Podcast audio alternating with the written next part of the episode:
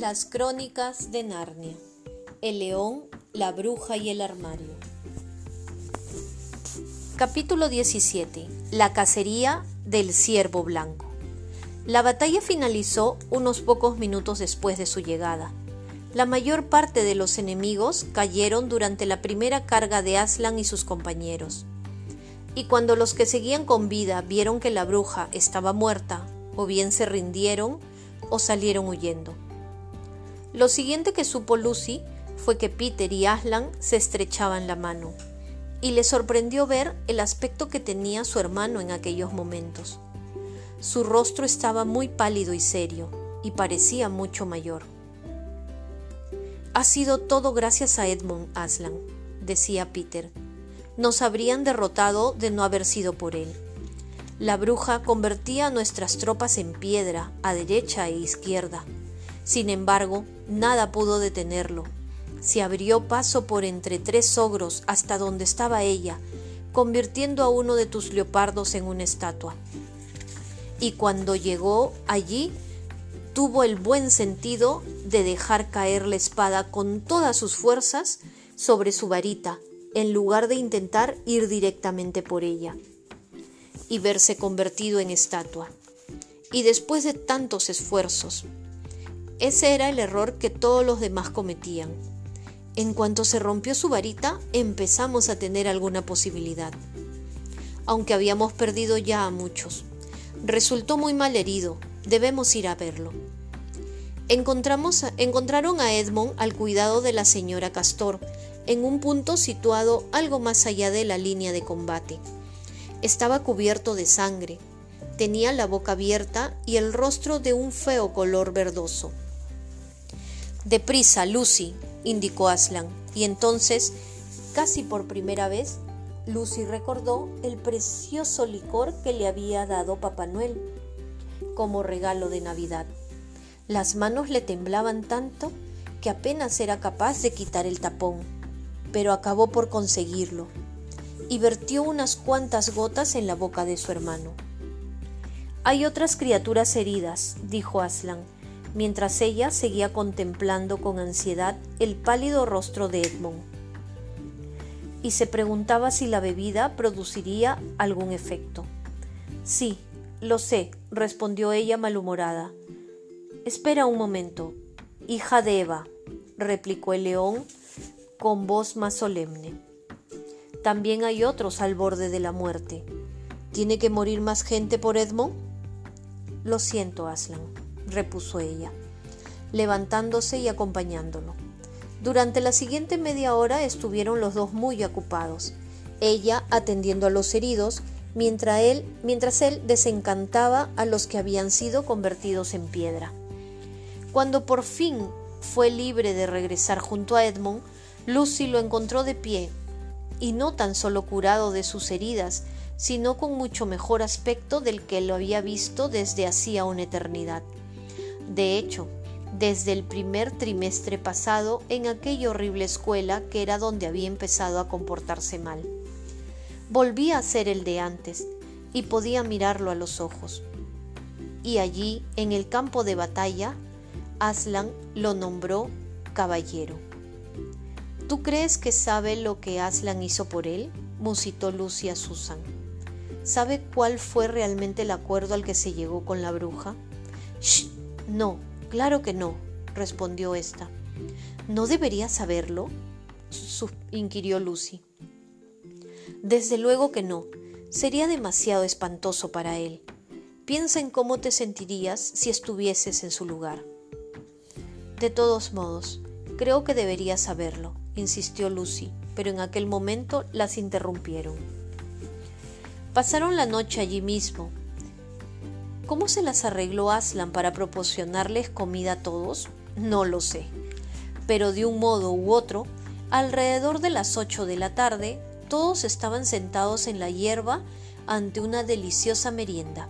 Al día siguiente, iniciaron la marcha hacia el este avanzando a lo largo del curso del gran río.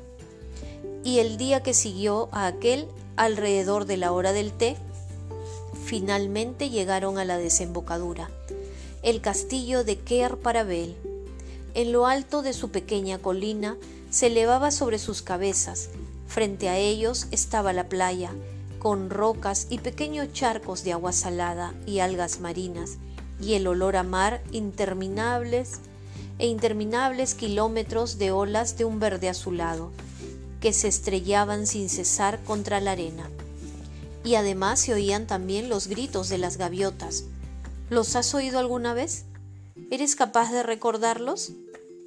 Aquella tarde, después de merendar, los cuatro niños se las arreglaron para volver a bajar a la playa, quitarse los zapatos y calcetines y seguir en contacto de la arena entre los dedos de los pies. Sin embargo, al día siguiente resultó más solemne para ellos, pues aquel día en el gran salón de Kirparabel, aquella sala maravillosa de techo de marfil, la pared oeste recubierta de plumas de pavo real y la puerta oriental mirando al mar, en presencia de todos sus amigos, Aslan los coronó solemnemente y los condujo luego hasta los cuatro tronos, entre ensordecedores gritos de Larga vida al rey Peter, larga vida al rey Edmond, larga vida a la reina Lucy, larga vida a la reina Susan. Una vez nombrado rey o reina en Narnia, eres rey o reina para siempre. Sed dignos de ese título, hijos de Adán. Sed dignas de ese título, hijas de Eva, proclamó Aslan. Y a través de la puerta oriental, que estaba abierta de par en par, llegaron las voces de los tritones y de las sirenas, que nadaban cerca de la orilla y cantaban en honor de sus nuevos reyes y reinas. Así pues, los niños se sentaron en sus tronos y les colocaron cetros en las manos, y ellos entregaron recompensas y honores a todos sus amigos, a Tumnus el fauno, al señor Castor y a la señora Castor, y al gigante Torpón, y a los leopardos, a los centauros buenos, a los enanos buenos y al león. Aquella noche se celebró un gran banquete en Kirparabel, y hubo diversión y baile, y centelleó, y centelló el oro, y fluyó el vino, y en respuesta a la música que sonaba dentro, pero más extraña, dulce y penetrante, llegaba la música que provenía de los habitantes del mar.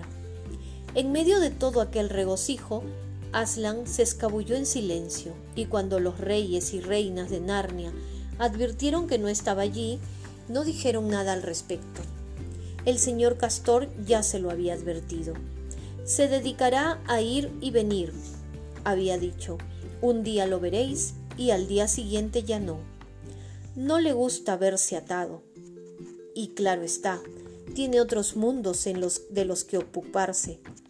Es perfectamente normal. Pasará por aquí a menudo. Lo único que debéis hacer es no presionarlo. Es un animal salvaje. Ya lo sabéis, no es como un león domesticado. Y ahora puedes ver, como puedes ver, este relato toca casi a su fin, aunque no del todo. Aquellos dos reyes y dos reinas gobernaron Narnia como debían, y largo y feliz fue su reinado al principio, gran parte de su esfuerzo lo dedicaron a buscar restos del ejército de la Bruja Blanca y a destruirlos. Y lo cierto fue que durante mucho tiempo llegaron noticias de criaturas malvadas que acechaban en las partes más recónditas del bosque. Una aparición aquí y una muerte allí, un hombre lobo que había sido vislumbrado un día, el rumor de la presencia de una vieja bruja al siguiente, no obstante, al final se consiguió acabar con toda aquella horrible chusma. Dictaron leyes justas, mantuvieron la paz, evitaron que árboles buenos fueran cortados sin necesidad, libraron a jóvenes enanos y sátiros de ser enviados a la escuela, y por lo general impidieron la actuación de entrometidos y curiosos, y animaron a la gente corriente que deseaba vivir y dejar vivir también repelieron a los gigantes feroces, una clase muy distinta de la del gigante Torpón, en el norte de Narnia cuando estos se aventuraron a cruzar la frontera. Asimismo, trabajaron amistad y alianzas con países situados al otro lado del mar, y les hicieron visitas oficiales, y también recibieron visitas oficiales de sus gobernantes. Ellos mismos crecieron y cambiaron con el paso de los años. Peter se convirtió en un hombre alto de anchos hombros y en un gran guerrero, y recibió el nombre del rey Peter el Magnífico. Susan se transformó en una mujer alta y gentil, con una melena negra que le llegaba casi hasta los pies, y los monarcas de los países situados al otro lado del mar empezaron a enviar embajadores para pedir su mano en matrimonio. Y todos la llamaban la reina Susan, la benévola. Edmund fue una persona más solemne y reservada que Peter, y muy admirado por sus decisiones y juicios. Se lo conocía como el rey Edmund, el justo. En cuanto a Lucy, ésta destacó siempre por su alegría y sus cabellos dorados, y los príncipes de aquellas regiones deseaban que fuera su reina, y sus propios súbditos la llamaban la reina Lucy, la valiente. De ese modo vivieron muy felices, y si alguna vez recordaban su vida en nuestro mundo, era únicamente cuando, como cuando uno recuerda un sueño, y un año sucedió que Tumnus, que era ya un fauno de mediana edad y empezaba a volverse corpulento, viajó río abajo y les llevó la noticia de que había vuelto a aparecer el ciervo blanco en su región. El ciervo blanco que te concedía tus deseos si lo atrapas. Así pues, aquellos dos reyes y dos reinas partieron de cacería con tropas y sabuesos, por los bosques occidentales para seguir al ciervo blanco. No llevaban mucho rato cazando cuando lo divisaron, y éste los llevó a gran velocidad por toda clase de terrenos, corriendo sin descanso hasta que los caballos de los cortesanos quedaron agotados, y solo ellos cuatro pudieron seguir adelante. Entonces vieron al ciervo meterse en la espesura, allí donde sus caballos no podían seguirlo. En ese momento el rey Peter dijo, y tened en cuenta que entonces ellos ya, vi, ya hablaban de un modo muy distinto, después de haber sido reyes y reinas durante tanto tiempo. Apreciados hermanos, descabalguemos ahora de nuestras monturas y sigamos a este animal al interior de la espesura pues en toda mi vida jamás perseguí una presa más noble. Señor, respondieron los otros, hágase como dices. De modo que desmontaron, ataron los caballos a unos árboles y penetraron en la espesa floresta a pie. Y en cuanto entraron, la reina Susan comentó, Queridos compañeros, he aquí una gran maravilla, pues me parece ver un árbol de hierro. Señora, indicó el rey Edmund. Si miráis con atención su parte superior, veréis que se trata de un poste de hierro con un farol colocado en lo alto. Por la melena de león. Una curiosa estratagema, repuso el rey Peter. Esta de colocar un farol aquí donde los árboles se apiñan, de tal modo a su alrededor y tan por encima de él, que si estuviera encendido no podría dar luz a ningún hombre. Señor, respondió Lucy, existe la posibilidad de que cuando colocaron este poste y este farol aquí, los árboles fueran más pequeños en este lugar o más escasos, o tal vez no había ninguno. Se trata de un bosque muy joven y el poste de hierro es viejo. Todos se quedaron contemplándolo y al cabo el rey Edmund dijo, No sé cómo puede ser, pero este farol colocado sobre el poste afecta a mi persona de un modo extraño.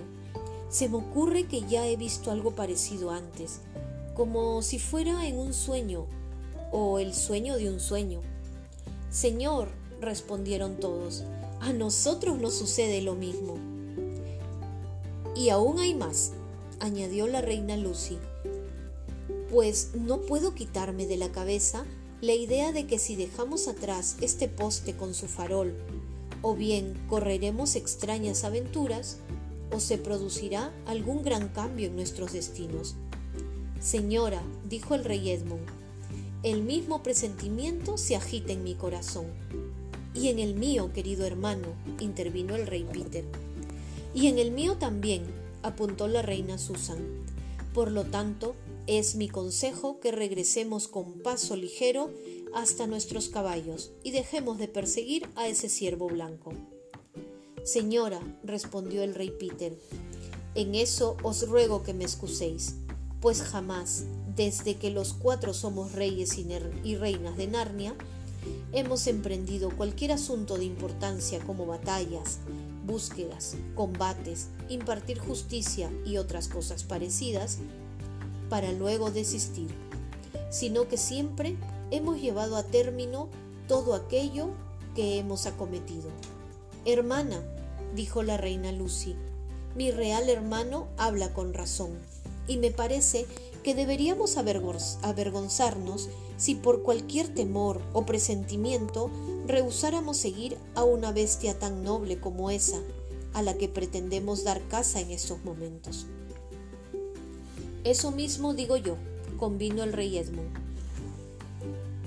Y siento tal deseo de descubrir el significado de esta cosa que no volvería atrás de buen, de buen grado ni por la joya más valiosa de toda Narnia y de todas las islas.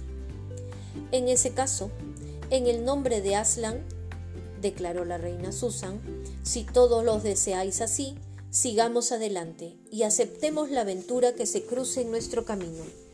Así pues, aquellos reyes y reinas penetraron en la espesura, y antes de haber dado una veintena de pasos, todos recordaron que el objeto que habían visto recibía el nombre de farol, y antes de dar otros veinte más, advirtieron que se abrían camino no a través de ramas, sino a través de abrigos, y al cabo de un instante salían en tropel por la puerta de un armario al interior de una habitación vacía. Y ya no eran, y ya no eran reyes y reinas ataviados con su atuendo de casa, sino simplemente Peter, Susan, Edmund y Lucy, vestidos con sus antiguas ropas. Era el mismo día y la misma hora que cuando habían entrado en el armario para esconderse. La señora Macready y los visitantes seguían hablando en el pasillo, pero por suerte no llegaron a entrar en la habitación vacía y no encontraron allí a los niños.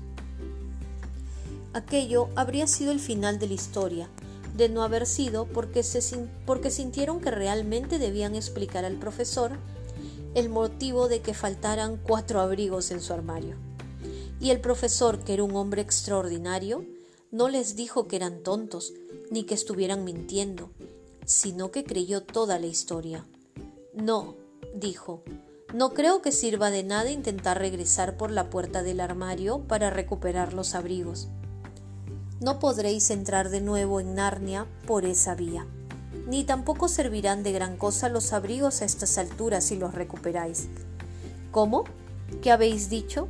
Sí, claro que regresaréis de nuevo a Narnia algún día. Quien ha sido rey en Narnia siempre será rey allí pero no intentéis usar la misma ruta dos veces. En realidad, no intentéis ir allí por ningún medio. Sucederá cuando menos lo esperéis. Y no habléis demasiado sobre ello, ni siquiera entre vosotros, y no se lo mencionéis a nadie más, a no ser que descubráis que han corrido aventuras de la misma clase también ellos. ¿Cómo dices? ¿Que cómo lo sabréis? Ya lo creo que lo sabréis cosas curiosas que digan e incluso la expresión de sus rostros os revelarán el secreto. Mantened los ojos bien abiertos, válgame Dios, ¿qué os enseñan en la escuela? Y ese fue el final definitivo de la aventura del armario. No obstante, si el profesor estaba en lo cierto, aquello había sido tan solo el principio de las aventuras en Narnia.